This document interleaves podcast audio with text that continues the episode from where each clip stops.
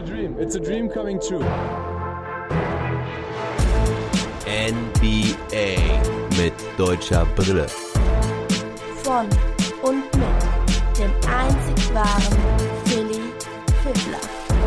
Birthday Edition ohne Geschenke aus der Bubble. Ich hatte einen schönen Geburtstag heute, habe viel Zeit mit meiner kleinen lieben Familie verbracht und die hat mir auch definitiv den Tag versüßt. Leider konnten die Boston Celtics mir heute kein Geschenk machen, denn sie verlieren auch ihr zweites Spiel gegen die Miami Heat. Aber erst auch ein Shoutout an Knacketech. Denn der hatte ja bis vor ein paar Stunden auch Geburtstag. Lieber Andreas, sieht leider nicht gut aus für deine Boston Celtics. 2-0 Rückstand gegen die Miami Heat jetzt, das wird noch ganz schwer aufzuholen. Aber es ist noch nicht alles gelaufen. Comebacks nach 2 zu 0 haben wir schon öfters gesehen. Heute auf dem Programm in dieser Episode. Es geht natürlich um das Spiel der Celtics gegen die Miami Heat. Darüber werde ich ausführlich berichten. Und zum Ende der Folge kommen mal wieder ein paar allgemeine News. Da gibt es eine interessante Statistik zum Heimvorteil in der Bubble oder sagen wir mal dem vermeintlichen Heimvorteil. Und außerdem wurden die All-NBA-Teams bekannt gegeben. Und zum Ende der Folge werde ich dann noch einen kurzen Ausblick über die nächsten Episoden hier im Podcast geben. Also kommen wir zum Spiel der Celtics gegen die Miami Heat. Die Celtics hatten das erste Spiel ja verloren.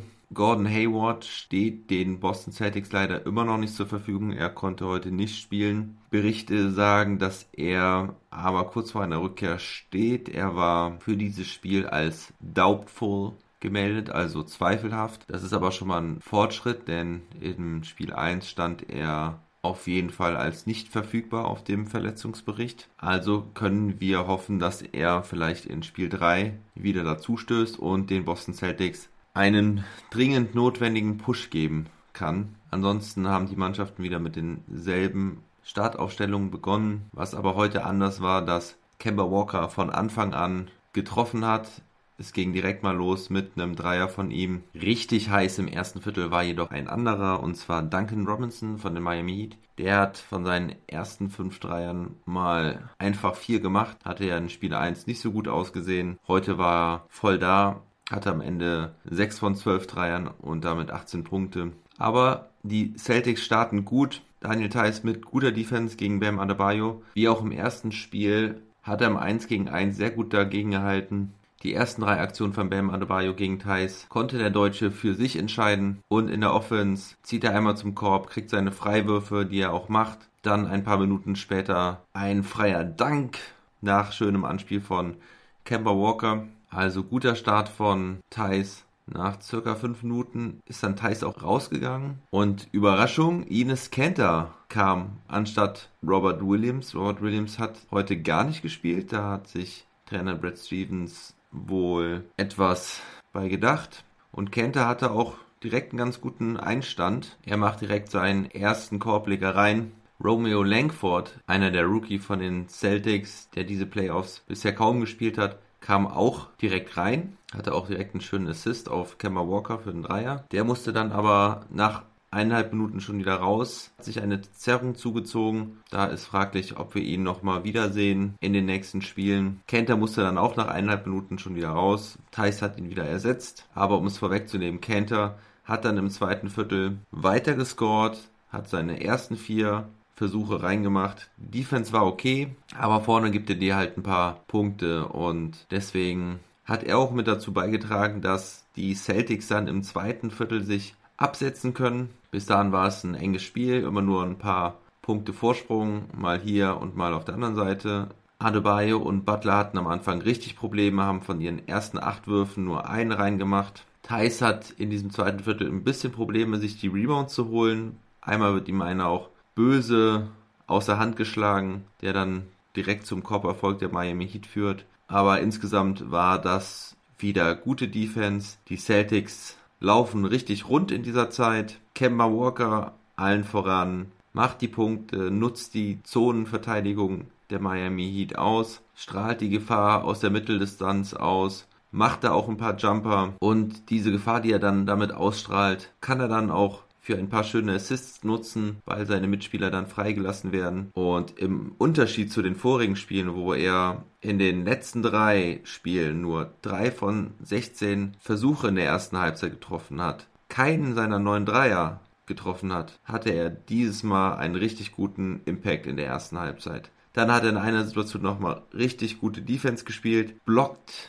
einen Dreierversuch von Duncan Robinson, der da hochgegangen war, einen Pumpfake angesetzt hat und dann im zweiten Versuch klaut Kevin Walker ihm den Ball und kriegt den einfachen Layup im Fast Break. Und somit gehen die Celtics mit 60 zu 47 in die Halbzeit. Das sah sehr gut aus. Und dann kam das dritte Viertel, wo die Boston Celtics leider total einbrechen. Und das war dann auch definitiv das Viertel von Bam Adebayo. Die ersten Punkte waren ein Alley-Oop von Adebayo. Daniel Theiss kann dann aber einen schönen Dank entgegensetzen nach einem schönen Pass von Marcus Smart aus dem Pick and Roll. Das Rebounding sieht jetzt auch besser aus von Daniel Theiss. Dann aber mal wieder eine schlechte Entscheidung von Daniel Theiss. Da zieht er gegen Bam Adebayo zum Korb. Der Wurf ist dann zu kurz und dann versucht er den Ball zurück zu erobern, holt sich das dritte Foul ab, um es aber vorwegzunehmen. Heute hatte Daniel keine Probleme mit zu vielen Fouls, sollte bei seinem dritten bleiben heute. Dann waren noch acht Minuten zu spielen im dritten Viertel. Die Celtics führen immer noch mit zwölf Punkten. Doch dann kommt der Run der Miami Heat. Zweimal Pick and Roll von Adebayo, die er schön vollendet. Heiß hilft da aus gegen den ballführenden Spieler und die Help Defense kommt nicht. Da werden sie alleine gelassen. Dann gibt's wieder ein bisschen War on Ties. Thais springt auf einen Loose Ball, bekommt einen Schlag ins Gesicht. Das wird mal wieder nicht gepfiffen. Endet mit einem Jump Ball, den die Heat dann gewinnen, mit einem Vierpunktspiel von Jay Crowder beenden. Auf der anderen Seite will Thais zum Layup gehen. Dann kommt die harte Defense von Bam Adebayo. Der lange Arm, vielleicht auch Ellbogen, geht ins Gesicht von Thais. Thais bleibt am Boden liegen. Die Miami Heat spielen das 5 gegen 4 aus. Mit einem weiteren LU-Play von Bam Adebayo. Dann geht Thais raus und der nächste Dank mit extra Freiwurf, weil er gefault wurde in der Situation von Bam Adebayo. Noch ein Floater von Bam Adebayo. Das ist ein 11 zu 0 Run, wovon 7 Punkte Bam macht. Und noch ein Alley-Oop von Bam. Also echt verrückt. Waren das jetzt drei Alley-Oops von ihm? Ja waren das. In dem Viertel macht er 15 Punkte und bringt seine Miami Heat in Führung. Es steht 84 zu 77. An der Stelle möchte ich nochmal sagen, dass es ja das Matchup Bam Adebayo gegen Thais war, aber Thais hier nur sehr, sehr wenig dafür konnte, dass Adebayo da so übernommen hat. Also nahezu konnte er gar nichts dafür. Da hat die Team Defense oder auch Thais Ersatzmann Kenter nicht gut ausgesehen gegen Bam Adebayo. Und dieses dritte Viertel verlieren die Celtics halt mit 37 zu 17. Das darfst du dir nicht leisten in den Playoffs. Im vierten Viertel finden die Celtics dann wieder ein bisschen in die Spur. Sie kommen mit einer kleinen Aufstellung herein. Grant Williams spielt als Center. Die Defense der Celtics ist agiler, kann den Lauf der Heat stoppen. Aber auch hier muss man sagen, an der Stelle hat Bam Adebayo gefehlt.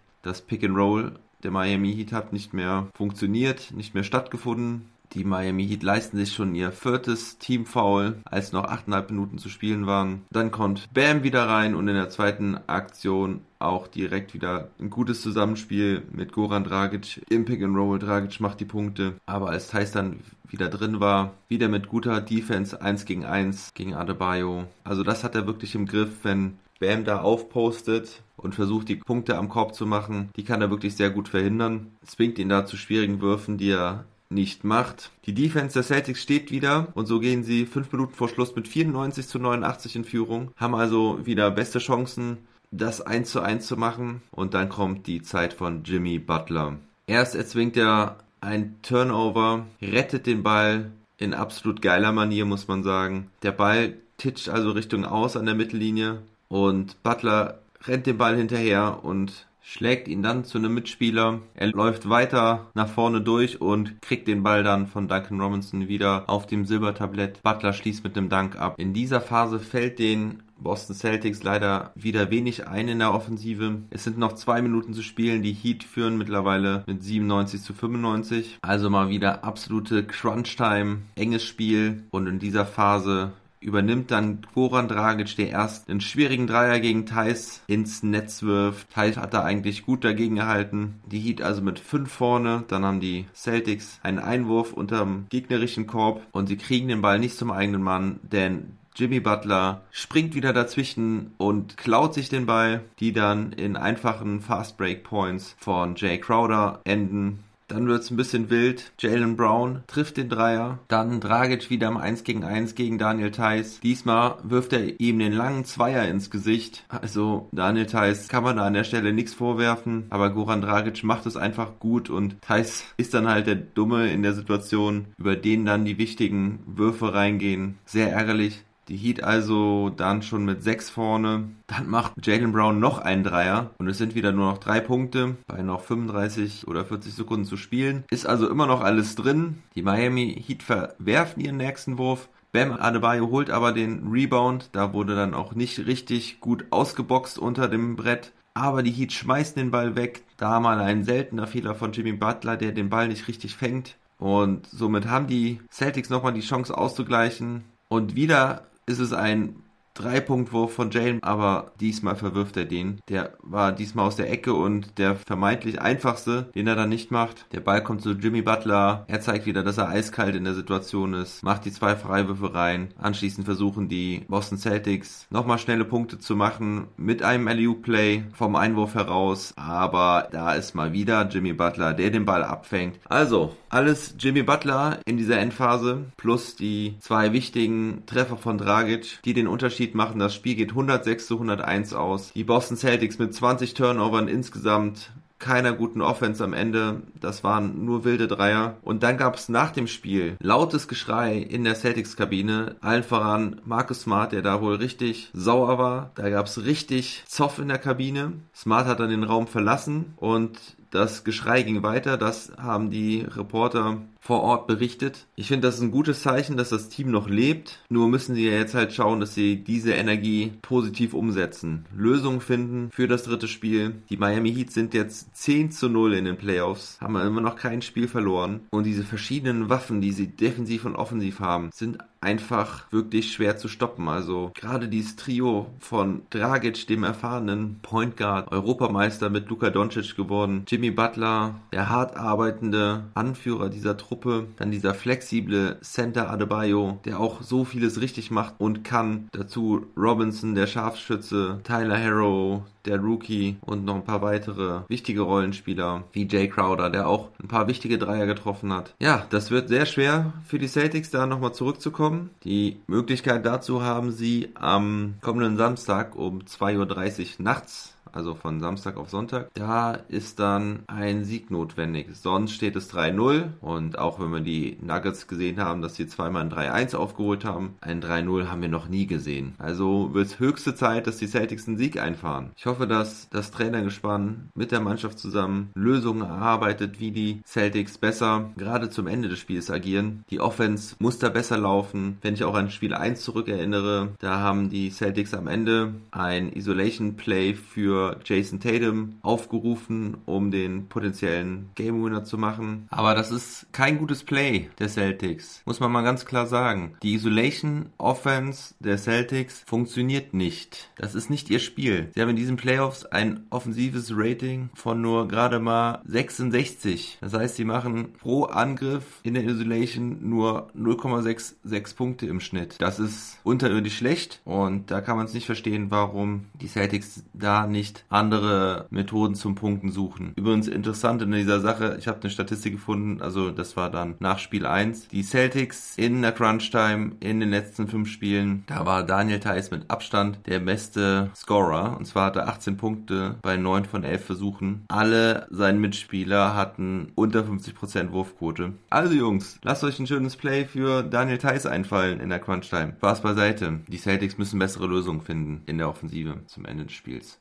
Brad Stevens Mach deinen Job, Junge. Ich glaube an dich. Zum Abschluss über diesen Spielbericht noch ein kurzer Blick auf die Zahlen. Unser Mann Daniel Theiss beendet das Spiel mit 6 Punkten, 8 Rebounds, 3 Assists. Leider kein Stil, kein Block. 2 von 5 seiner Würfe trifft er, aber er hat leider das schlechteste Plus-Minus-Rating und zwar mit minus 15, was ich insbesondere auf die letzten 5 Minuten schiebe, wo die Celtics halt gerade offensiv versagt haben. Und ja, was müssten es sein? Aus dieser Phase mit minus 10, glaube ich, rausgegangen sind. Weil sie hatten ja auch mit 5 Punkten geführt. 5 Minuten Verschluss. Markus Smart hat diesmal auch ein bisschen enttäuscht. Hat deswegen nach dem Spiel vielleicht auch ein bisschen Frust abgelassen. Hatte nur 14 Punkte, 4 Rebounds, 4 Assists. Nur ein Stil und ein Block. Ja, das ist ja okay, aber 5 von 13 Treffern nur. Hat auch einen ja, schlechten Dreier genommen gegen Ende des Spiels. Jason Tatum diesmal auch nur in Anführungsstrichen mit 21 Punkten, 5 Rebounds, 4 Assists. Jalen Brown und Kemba Walker waren dann noch die effizienteren Scorer heute.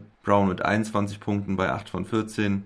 Kemba Walker mit 23 Punkten bei 9 von 19. Ines Kenter möchte an dieser Stelle noch erwähnen. 9 Punkte und 6 Rebounds von der Bank. Alle vier seiner vier Würfe gemacht. Und die Bank war diesmal besser als die Starting Five. Ines kennt er auch mit dem Plus-Minus-Rating von plus 7. Gucken wir ein bisschen auf die Zahlen der Miami Heat. Goran Dragic, Topscorer, 25 Punkte, 10 von 19 Würfe getroffen, dazu 5 Assists. Bam Adebayo, 21 Punkte, davon wie gesagt 15 im dritten Viertel. 10 Rebounds, also ein Double-Double, 4 Assists, 2 Steals, 1 Block. Jimmy Butler nur 14 Punkte, aber 4 Steals und ja, vor allen Dingen die spielentscheidenden Aktionen geleistet im vierten Viertel. Wenn man auf die Team-Stats guckt, fällt halt nochmal auf, dass die Celtics 20 Turnover hatten gegenüber den Heat, die nur 11 hatten. Die Heat mit 11 Steals gegenüber 5 Steals der Celtics. Und das Ganze mündet dahin, dass die Heat 18 Würfe mehr genommen haben als die Celtics. Miami Heat mit 40 von 90 und die Celtics mit 36 von 72. Also die Celtics treffen besser.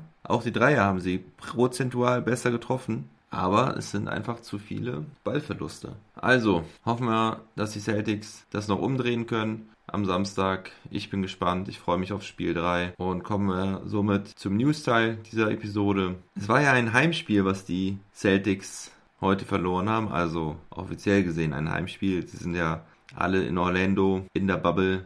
Aber die NBA hat jetzt mal eine Statistik herausgegeben, dass in den Playoffs nur 30 von 68 Spielen von der Heimmannschaft gewonnen wurden, also weniger als 50 Prozent. Und aus den letzten 19 Spielen gab es nur drei Heimerfolge. Also dieser Heimvorteil ist wirklich nicht mehr da, absolut nicht mehr da. Da helfen wohl auch nicht die beleuchteten Videoleinwände mit Einblendungen von den eigenen Fans und so weiter und so fort. Und die Celtics Raptors Serie war übrigens die erste Serie ever, wo alle sieben Auswärtsspiele gewonnen wurden. Das gab es noch nie zuvor. Das gab es mal 1984, wo alle Auswärtsspiele gewonnen wurden in einer Serie. Das waren aber damals nur noch fünf. Also in einer sieben Spielserie gab es es noch nie zuvor. Das ist so ein Fun Fact, den ich euch mitteilen wollte und der auch wieder zeigt, dass es diesen Heimvorteil hier gar nicht gibt. Was auch, glaube ich, an dieser Stelle ein Nachteil ist für die Boston Celtics, die eine super geile Stimmung haben in Boston, gerade halt auch zu den Playoffs. Ich könnte mir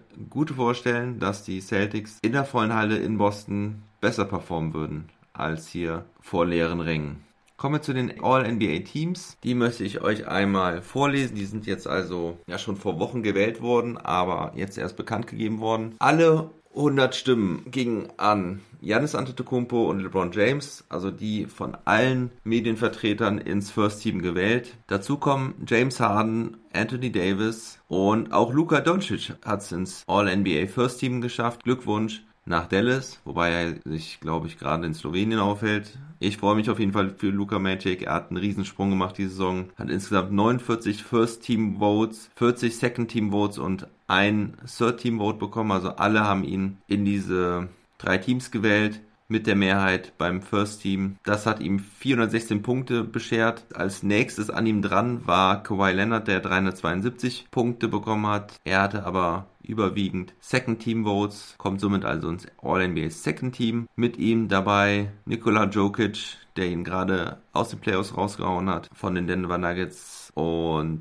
Damian Lillard von den Portland Trailblazers, Chris Paul von Oklahoma City hat sich meiner Meinung nach auch absolut verdient. Dann Pascal Siakam schafft es auch noch gerade so ins Second Team. Er war knapp verfolgt von Jason Tatum, der dann nur ins NBA Third Team gekommen ist. Also auch Glückwunsch da Richtung Bubble an Jason Tatum hat er sich meiner Meinung nach auch absolut verdient. Ja, sein aktueller Kontrahent Jimmy Butler, ebenfalls im Third Team, genauso wie Rudy Gobert von Utah Jazz, Ben Simmons von den Philadelphia 76ers und Russell Westbrook, Entschuldigung, Westbrook, auch im Third Team. Wer fehlt da? Also man könnte auf jeden Fall über folgende Kandidaten noch diskutieren.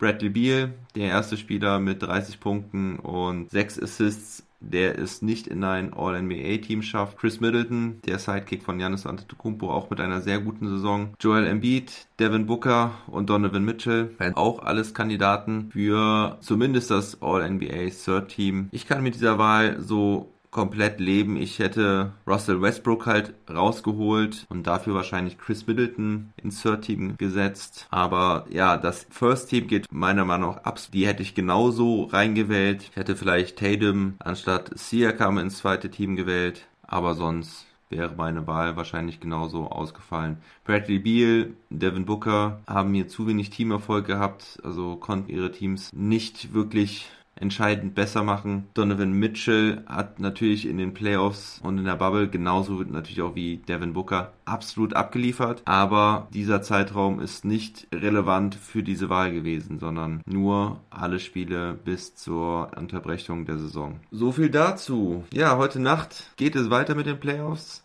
Heute ist Western Conference angesagt. Die Los Angeles Lakers gegen die Denver Nuggets. Heute um 3 Uhr. Die Spiele finden jetzt also immer im Wechsel statt. An einem Tag Eastern Conference Finals, dann am nächsten Tag die Western Conference Finals. Ich werde mir heute Abend frei geben, weil ich schon was vorhabe. Aber in der Nacht von Samstag auf Sonntag bin ich wieder für euch da und hau den nächsten Podcast zum Spiel 3 der Boston Celtics raus. Da werde ich dann auf jeden Fall auch über das Lakers Nuggets Spiel berichten, das ich mir dann in der Wiederholung reinziehen werde. Ich wünsche euch einen schönen Freitag, habt einen guten Einstieg ins Wochenende und ich kündige an der Stelle schon mal an, es wird bald ein Gewinnspiel geben, denn ich hatte ein gutes Gespräch mit einem kleinen, aber feinen Sponsor. Da freue ich mich drauf. Und da gibt es demnächst dann mal was zu gewinnen bei NBA mit deutscher Brille. Also, liebe Leute, denkt dran, never stop ballin'.